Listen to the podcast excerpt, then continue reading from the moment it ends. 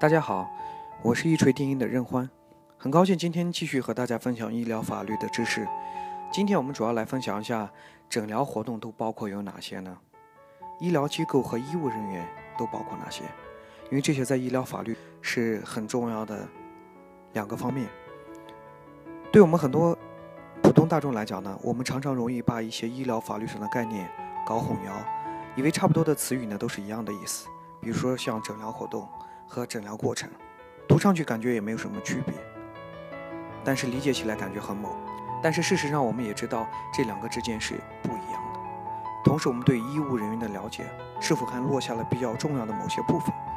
千万不要小看这些细节的一些问题啊，往往就是大家习以为常的一些小问题呢，会影响着我们对医疗法律的理解。我们都知道，在法律上抠的就是细节。那么今天我们就来谈一下诊疗活动都有哪些呢？医疗机构和医务人员都有哪些？为什么要谈诊疗活动呢？因为在医患纠纷案件中呢，我们我们都知道，只有医疗机构的诊疗行为或者诊疗活动对患者最后的结果造成明显的人身损害的时候，才会承担责任。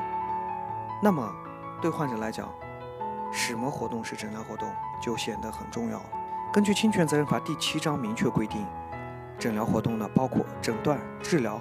护理等环节，看我们看起来很简单，但是呢，理解起来有点模糊。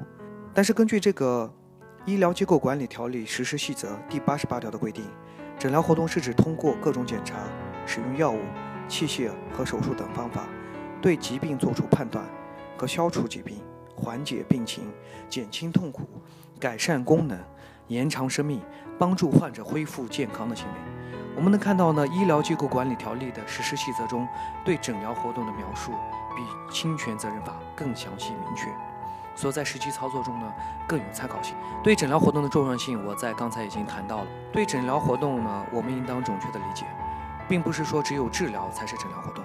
就跟我之前说的，例如在医院进行身体检查，在医院进行器医疗器械的植入，对患者病情的观察、诊断、护理、康复等。都是诊疗活动，不能认为身体检查或者身体康复并不进行治疗就不是诊疗活动了。比如说，像患者去向一些私立的体检中心做体检，那么这个体检它属不属于诊疗活动呢？在法律上规定，它也是属于诊疗活动的。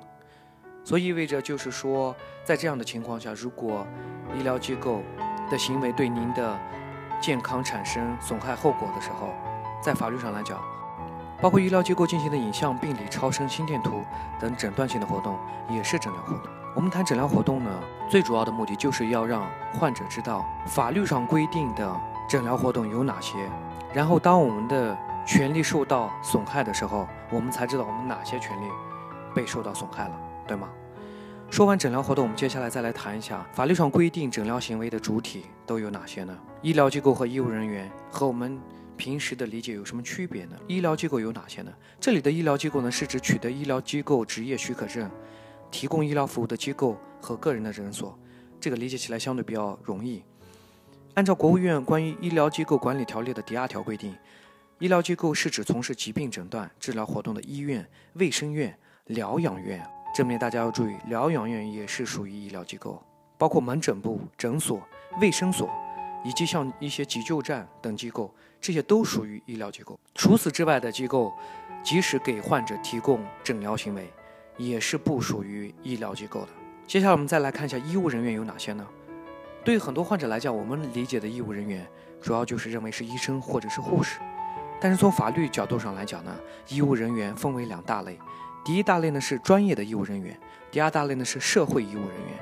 专业医务人员包括哪些呢？主要指依法取得执业医师资格或者执立职业或者职业助理医师资格，经注册在医疗、预防、保健机构中执业的人员，这就是我们经常理解到的医生或者是护士。但是这面我们要注意的是什么呢？医务人员不仅指医生或护士，还包括和诊疗活动相关的所有工作人员，比如说救护车的调度、驾驶和跟班的救护人员等。这意味着什么呢？这意味着，患者假如是在救护车去医院的路上，如果救护车的驾驶员或者本次救护车调度员的工作没有做好，影响患者最后没有及时到达医院接受及时的治疗，那么这些调度员或者驾驶员都有承担责任的可能性。所以这个就，这个就是我刚才谈到的，这个法律上规定的医务人员和我们理解的医务人员还是有区别的。它不仅仅只是包括医院里面的医生或者护士。接下来就是社会医务人员。社会医务人员是指取得职业资格的待聘人员，或者是个体，或者是个体行医者。我们都知道，这个呢是在中国古代的时候，社会行医者特别多，对吧？比如说像一些游医什么的。但是现在呢，几乎已经没有了。这里面我们要补充说明的一点就是说，对非医务人员实施的诊疗行为，应当认定为非法行医。什么是非法行医呢？比如像我们有些患者，他可以久病成良医。但是如果他在和其他患者沟通的过程中，给其他患者一些建议，患者如果使用他的这些建议，最后发生了医疗损害责任，那么这个患者就属于非法行医。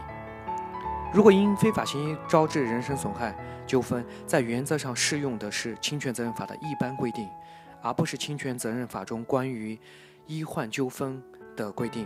同时，对于非法行医、情节严重构成犯罪的，还应当依法追究行为人的刑事责任。以上呢，就是我们今天主要分享的，什么是诊疗活动，医疗机构有哪些，医务人员有哪些。希望我们的患者或者是律师呢，对以上的内容有更清晰的了解。当我们知道我们的权利都有哪些的时候，我们才知道怎么样去保护我们的权利，怎么样去维护我们的权利。否则，当您都不知道您的权利有哪些的时候，即使您的权利受到了损害，你也是无知无觉的。以上就是今天我们分享的一些内容，主要是通过对一些专业名词的分析呢，希望能够帮助大家更好的理解医疗法律相关的知识。只有我们自己的知识丰富起来，遇到相关的问题的时候，我们才不至于不知所措。谢谢。